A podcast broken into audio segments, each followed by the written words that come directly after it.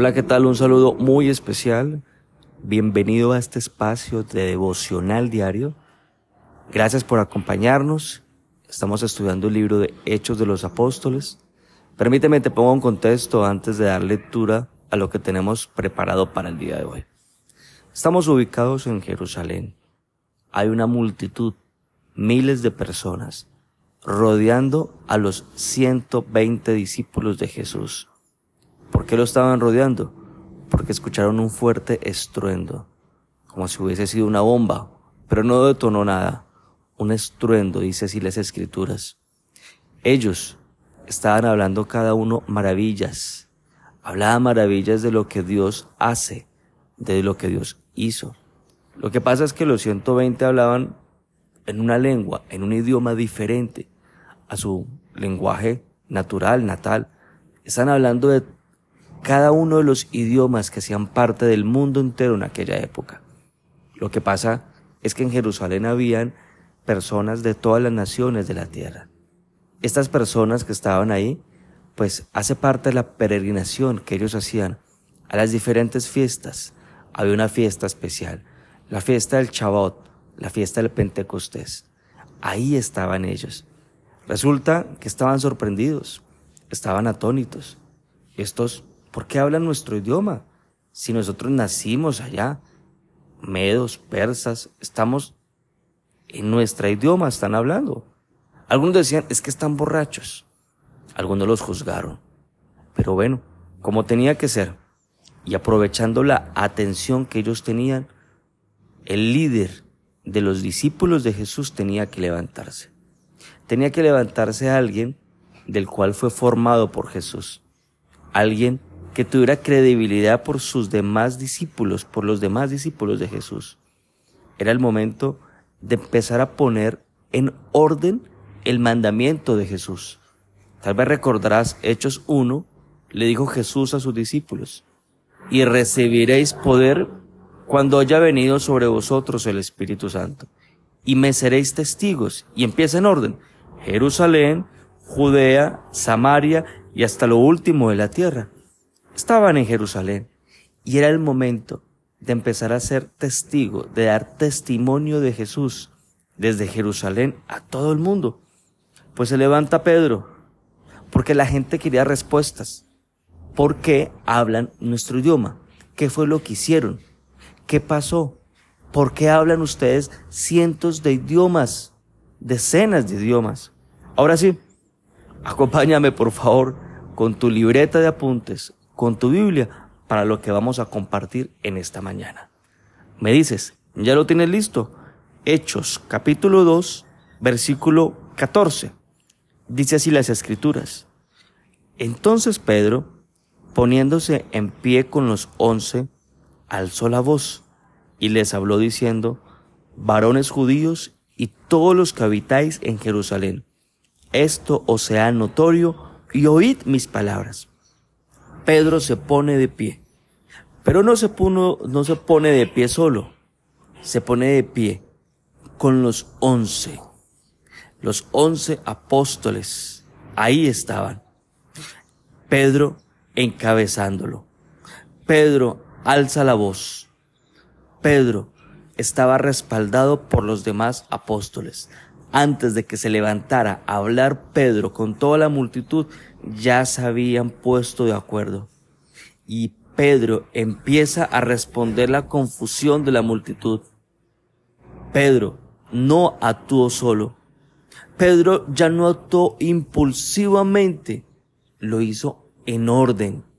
Y como lo hemos compartido en los últimos episodios, manteniendo la unidad y juntos, así lo estaba haciendo Pedro. Porque hay algo importante en medio de un líder es que el líder no se impone. No, el líder no dice, aquí mando yo. El líder es ejemplo de inspiración. Y así pasó con Pedro. El que más le había fallado a Jesús, el que lo había negado uno, dos, tres veces, él es el que hoy se estaba levantando. Porque hay algo particular, que es cuando Dios decide amarte a ti, te ama a pesar de las dificultades, te ama a pesar de que le niegues Y lo sorprendente de esto es que Él sigue creyendo en ti. Y aunque a veces visitemos el lodo cenagoso, nos caigamos, Él sigue creyendo en ti. En el libro de Primera de Corintios capítulo 13 dice, el amor todo lo cree. Y Él sigue creyendo en ti. Pedro entonces creyó no en su pasado. Pedro no creyó en su fracaso. Pedro no creyó a eso. Le creyó a que Jesús creía en él. ¿Por qué no podemos utilizar eso como inspiración? Porque eso lo utilizó a Pedro. A él le sirvió. Fue fundamental para el ejercicio de su vida. No le creas. Tú no eres lo que un pasado te dice. Tú no eres lo que tus fracasos te han dicho. Tú eres de acuerdo a lo que Él cree de ti. Él cree en ti. Cree que tú lo harás. Cree que tú puedes lograrlo. Cree que tú puedes enfrentar la vida. Él cree en ti. Entonces tú a quién le vas a creer? ¿A tu pasado o a lo que Él cree de ti? Eso hizo Pedro.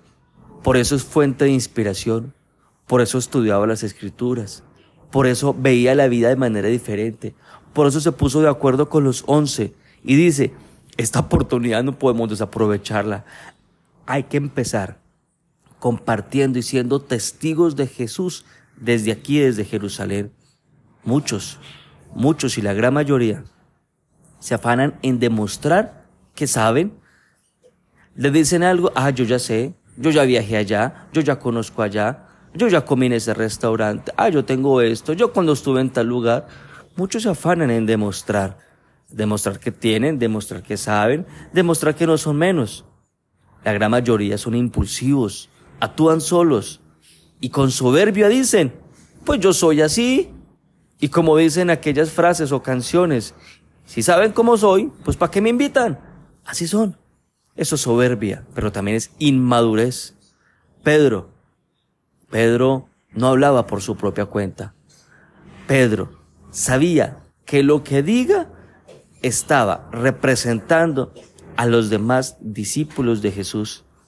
Representaría al Señor Jesús. Y juega un papel importante también entender esto que nos enseña Pedro. Es que lo que tú hablas no hay que hacerlo por tu propia cuenta. Hay que ser prudente, cauto. Porque cuando tú hablas, estás representando a tu Señor. Aguas, ten cuidado. Sé muy prudente. Deja el impulso. Versículo 15 dice, porque estos no están ebrios, como vosotros suponéis, puesto que es la hora tercera del día. el apóstol Pedro empieza entonces respondiendo ante la acusación. En el episodio anterior, un grupo de personas de esta multitud se burlaban, porque decían, estos están borrachos. La hora tercera son las nueve de la mañana. Concluíamos que los soberbios juzgan. Los soberbios son aquellos que sienten que tienen mayores privilegios sobre otros y buscan el error del otro para decir cómo está, cómo yo estoy de bien comparado con el otro. ¿Qué hace Pedro con esta acusación? ¿Lo toma personal?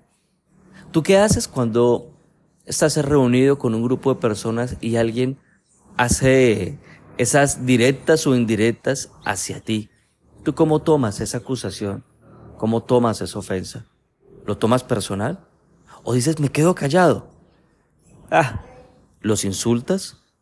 ¿Te levantas de la mesa, de la silla para irte? Dices, estos son unos torpes, no vale la pena hablar con ellos, son medio tontos, les hace falta un tornillo.